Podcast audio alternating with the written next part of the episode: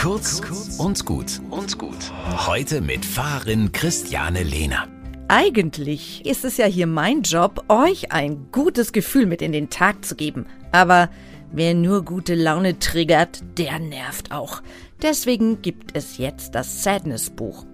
Die Idee dahinter, alles aufschreiben, was einen traurig macht. Weil es okay ist, wenn man gerade nicht in der Lage ist, das Gute und Wunderbare im eigenen Leben zu entdecken sondern wenn einem zum Heulen ist. Einfach alles aufschreiben. Hilft tatsächlich.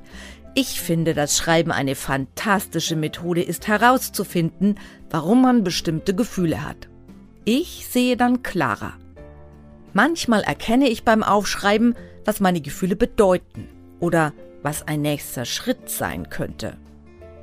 Auf TikTok ist das gerade ein Riesenhype. Millionen Menschen erreicht Elias Barr mit seinem Sadness-Buch.